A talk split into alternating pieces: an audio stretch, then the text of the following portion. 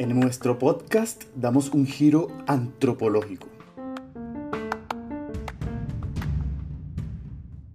Vamos a pensar al hombre, su ser, sus pasiones y las condiciones de su existencia. Así que tendremos episodios sobre el amor, el miedo, la envidia, la vejez y la muerte. En este primer episodio no trato de abordar toda la literatura ni agotar todo lo dicho sobre lo que somos. Más bien es una provocación para que usted se interese y llegue a profundizar en esta empresa, en este campo complejo de lo que es el hombre. Bienvenidos.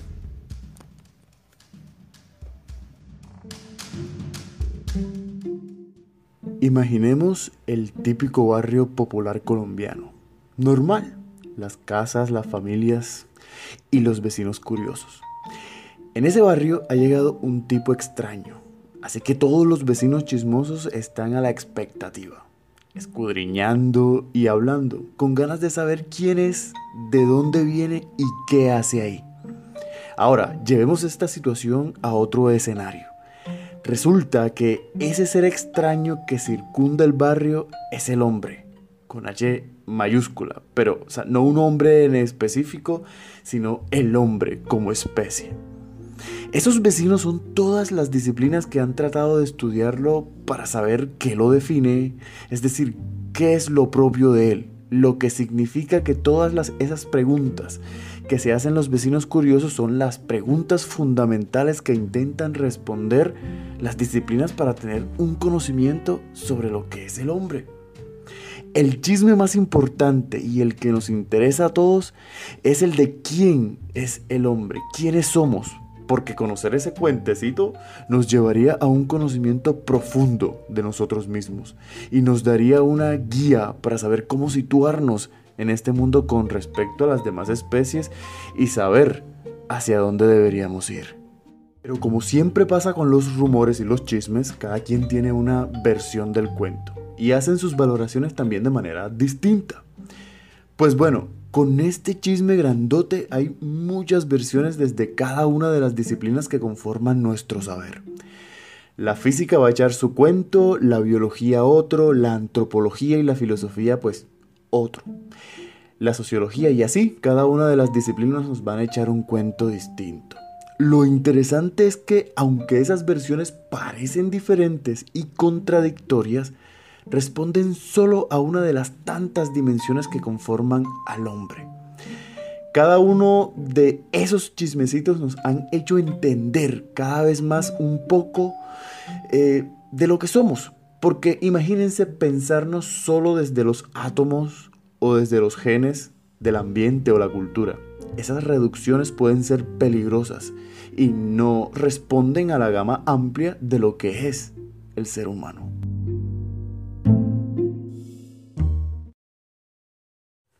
Antes de continuar con nuestra historia, quizás sea importante tener en cuenta una distinción que hace el filósofo español Fernando Savater en su texto El valor de elegir. Allí nos dice que una cosa es querer encontrar el origen del hombre y otra su principio. Es decir, el origen viene a preguntar por de dónde viene el hombre en tanto especie. Y querer encontrar ya su principio es pues buscar aquello a partir de lo cual empieza a ser hombre, su especificidad, es decir, aquello que lo distingue de los demás animales. La biología y la genética han estado hablando sobre el origen y hoy han ido más allá al hablar también sobre el porqué del comportamiento de los humanos, reduciéndolo todo a su base biológica. Allí se encuentran los famosos sociobiólogos, con una amplia literatura sobre las bases biológicas, por ejemplo, de la moralidad, de la cooperación, del altruismo, de la monogamia, de la infidelidad, etc. En fin, mejor dicho, lo cierto es que la biología nos dio un importante referente para comprender al hombre en tanto especie y acercarnos un poco más a su origen.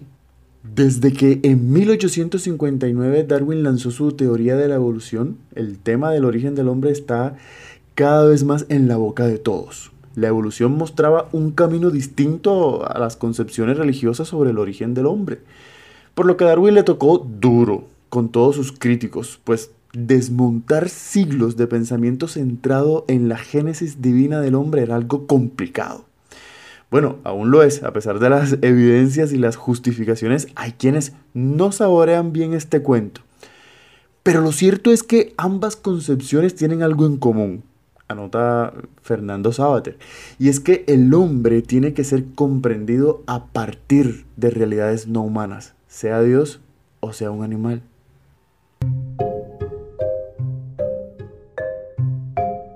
La evolución es hoy altamente aceptada, sí, pero ha estado cambiando. Nos cuenta que el hombre desciende de alguna forma preexistente, como lo dice Darwin en su origen de las especies.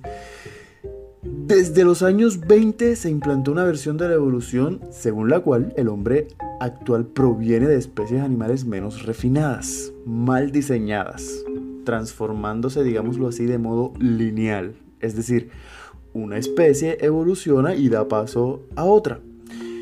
Y mientras me escuchan, estoy seguro que a todos les ha llegado a la mente esa ilustración tan repetida en los libros de texto del colegio que empieza con un mono y termina con la figura de un hombre. Este proceso que en esos libros de texto llaman hominización.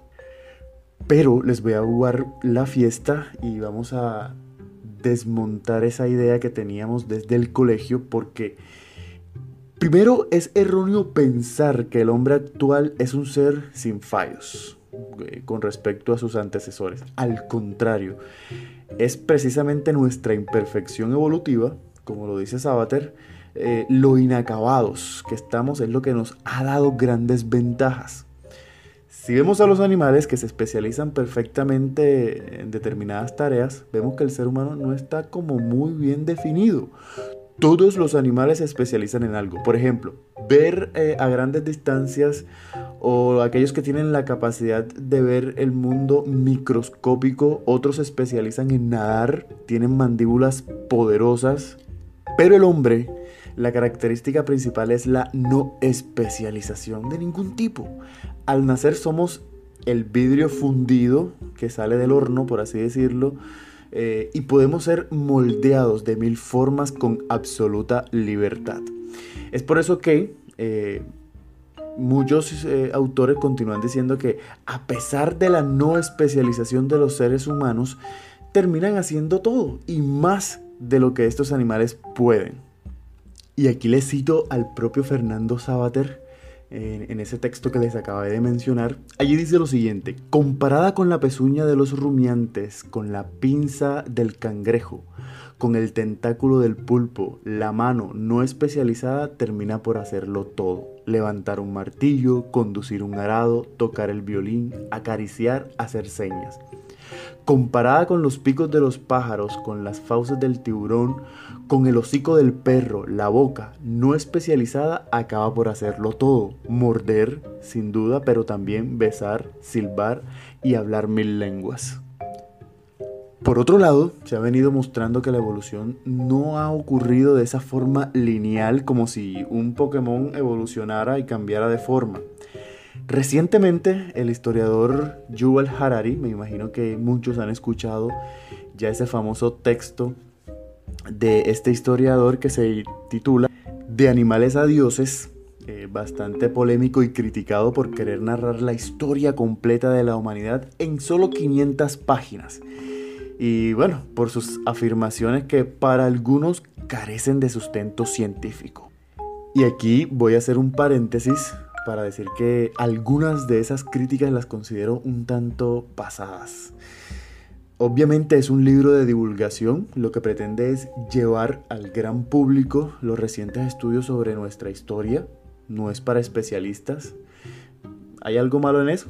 Eh, la cosa es que Harari muestra de manera entretenida que, que todas las especies que nos muestran los libros de textos del colegio habitaron la Tierra en el mismo tiempo y hasta espacio. O sea, rechaza la idea de que siempre hemos sido la única especie humana que ha habitado la Tierra.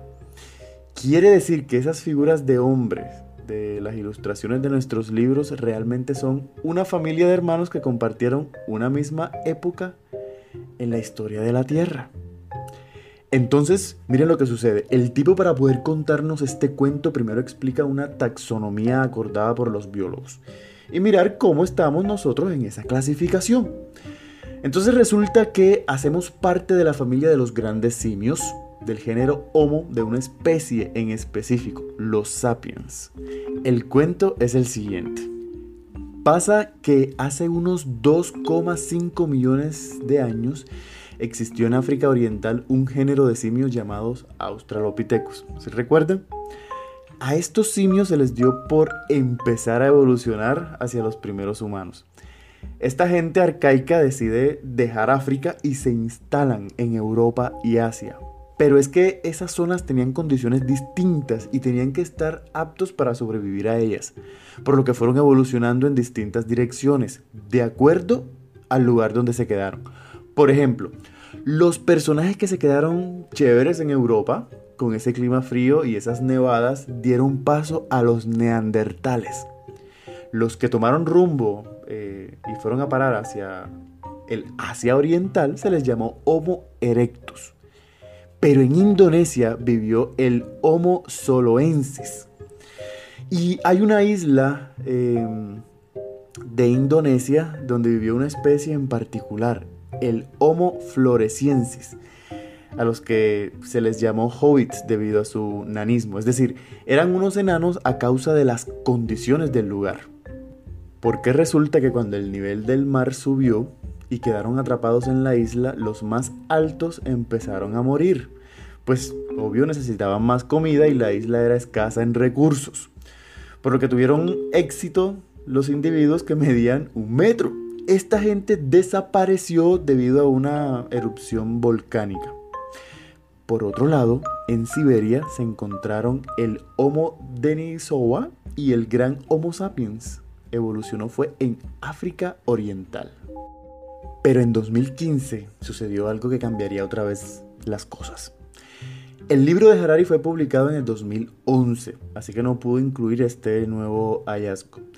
Resulta que una expedición financiada por el National Geographic ingresaron a una cueva llamada Rising Star, conocida como la cuna de la humanidad, un poco cerca de Johannesburgo, en Sudáfrica.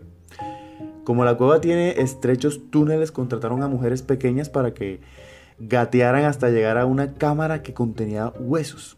Esos huesos pertenecen a una nueva especie del género Homo, el Homo naledi, una criatura que tiene una, mezcla entre rasgos primitivos y modernos. Por ejemplo, una mano igual a la humana, pero los dedos curvados como los monos.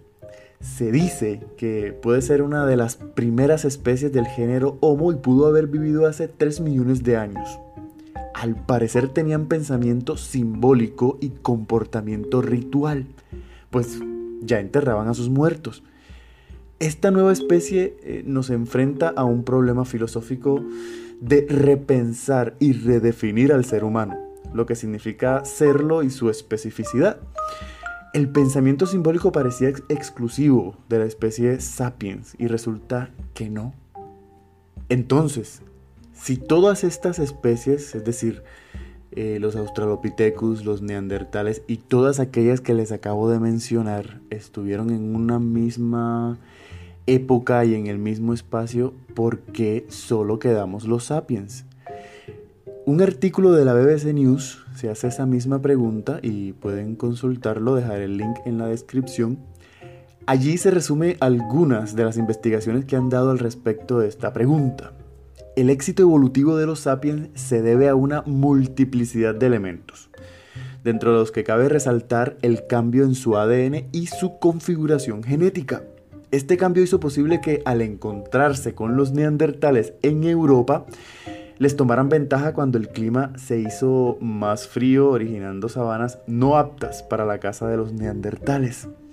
Los sapiens tenían pues capacidad de adaptación e innovación para resolver esas dificultades, lo que les dio obviamente una ventaja evolutiva. El libro de Harari muestra dos posibles teorías para explicar por qué desaparecen las demás especies de humanos y solamente quedan los sapiens.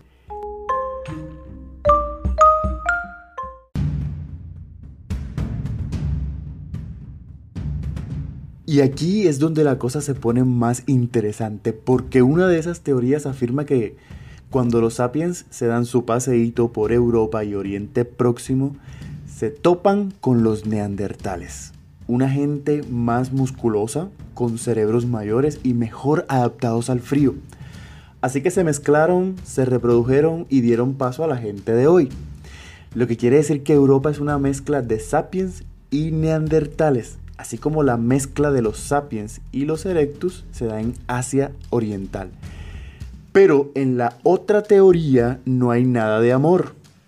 Más bien cuenta que las anatomías de los sapiens y otras especies eran muy diferentes, por lo que no era que tenían muchas ganas de juntarse para procrear. Por supuesto, si esto pasaba, eh, las crías serían infértiles los sapiens sustituyeron a todas las demás especies, quizá en una forma de genocidio, dice Harari, debido a la intolerancia por las diferencias o por, las, por la competencia de recursos. Si la primera de esas teorías, o sea, la de que se reprodujeron entre sí, entonces podría haber diferencias genéticas entre los europeos. Si esta teoría es cierta, podría haber diferencias genéticas entre europeos, africanos y asiáticos, lo cual es un tanto peligroso. Pero si la otra es cierta, la del genocidio, entonces todos somos sapiens puros. No sé cuál de las dos teorías a usted le parece más creíble, pero si la teoría del genocidio es cierta, bueno, ahí tenemos una prueba que desde que estamos convirtiéndonos en humanos, ya tenemos esa tendencia a eliminar lo diferente. Hasta aquí podemos dar una primera respuesta a, la pregunta ¿quiénes somos? Podríamos decir que somos una especie entre todas las especies de humanos que logró el éxito evolutivo debido a unas variaciones genéticas. Y que además somos el producto imperfecto, inacabado del reino animal, siendo precisamente o gracias a esa imperfección lo que nos ha dado la ventaja evolutiva. Pero la pregunta es, ¿es suficiente para hablar de nuestra especificidad? Porque parece que siempre nos ha molestado la vinculación con los animales. Imagínense que cuando salió a flote la teoría de la evolución se puso el grito en el cielo, porque era inconcebible que nos estuvieran quitando ese lugar sagrado, único y central en el universo. Era impensable concebirnos como una especie más del reino animal. Pero cuando poco a poco fuimos aceptando esta idea y empezamos a definirnos a partir de esta raíz, bueno, resultó que teníamos que encontrar algo distintivo. No todo podíamos compartirlo con los parientes homínidos actuales. Se pensó en el lenguaje. El lenguaje viene a ser esa capacidad que nos dio el éxito evolutivo total. Un lenguaje novedoso y único entre las demás especies. Porque si podemos hablar de un lenguaje en los animales, resulta que este tiene una finalidad biológica. Por ejemplo, enviar señales de aviso cuando se está en peligro para la protección de la manada o de la especie. Eh, el lenguaje humano hace algo más. El lenguaje humano sirvió no solo para comunicar información sobre el ambiente, sino también para comunicar información sobre los otros humanos. Mejor dicho, para el chisme. El chisme permitió aunque no lo crean, crear comunidades y cooperar. Porque parece que algunas mutaciones genéticas transformaron las conexiones en el cerebro de los Homo sapiens, lo que llevó a la aparición de este nuevo lenguaje. Entonces, el éxito de nuestra especie radica en la cooperación social para asegurar la supervivencia y la reproducción. Pero definitivamente se hacía necesario para eso saber en quiénes del grupo que estaban conmigo poder confiar a quién odiar y con quién no se vale hacer tratos porque es tramposo o malvado. Esta es una información importante porque, bueno, permite agrandar el grupo a partir del conocimiento de quién es quién. Pero otro rasgo poderosísimo de este nuevo lenguaje es la capacidad de hablar sobre cosas que no existen. Es decir, la invención de los mitos, por ejemplo, sobre la creación, las leyendas, dioses a los que adorar colectivamente el que un gran número de personas crean en un mismo mito o en un mismo Dios es una condición para que pueda cooperar con personas extrañas. La cosa funciona hoy exactamente igual y eso lo plantea también Harari en su libro. Por ejemplo, el mito de los estados nacionales nos lleva a cooperar con otras personas. La creencia en el cristianismo o cualquier otra religión también posibilita la cooperación entre personas distantes y extrañas. Harari da dos ejemplos.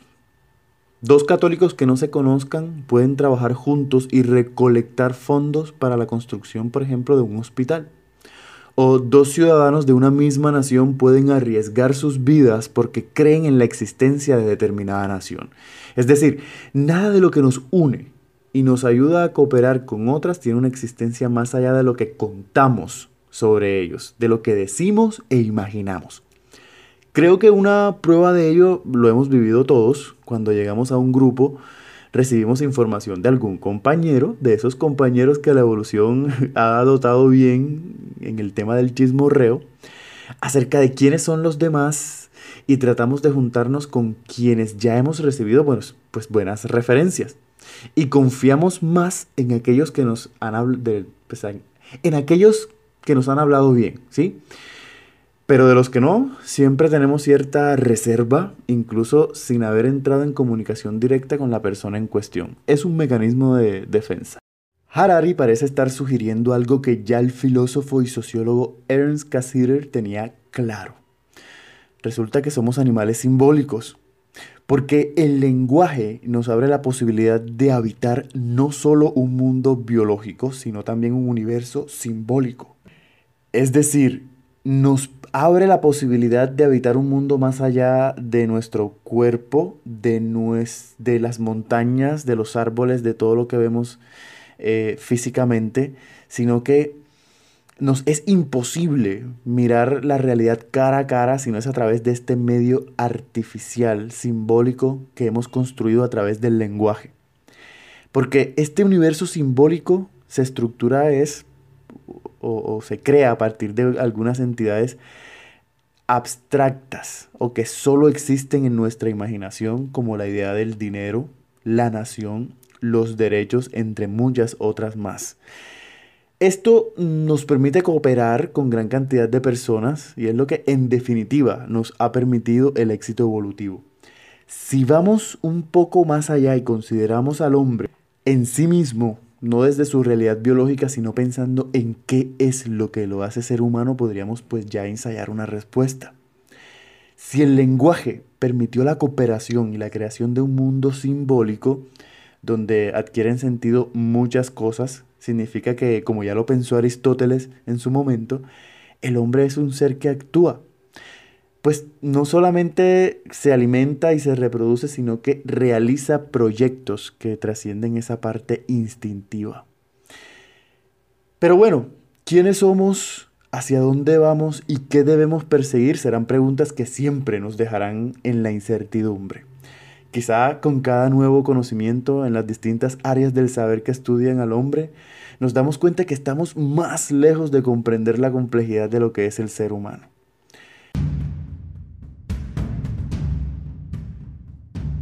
Si llegó hasta este punto, gracias por escuchar y comparta a quien crea le pueda interesar. Hasta pronto.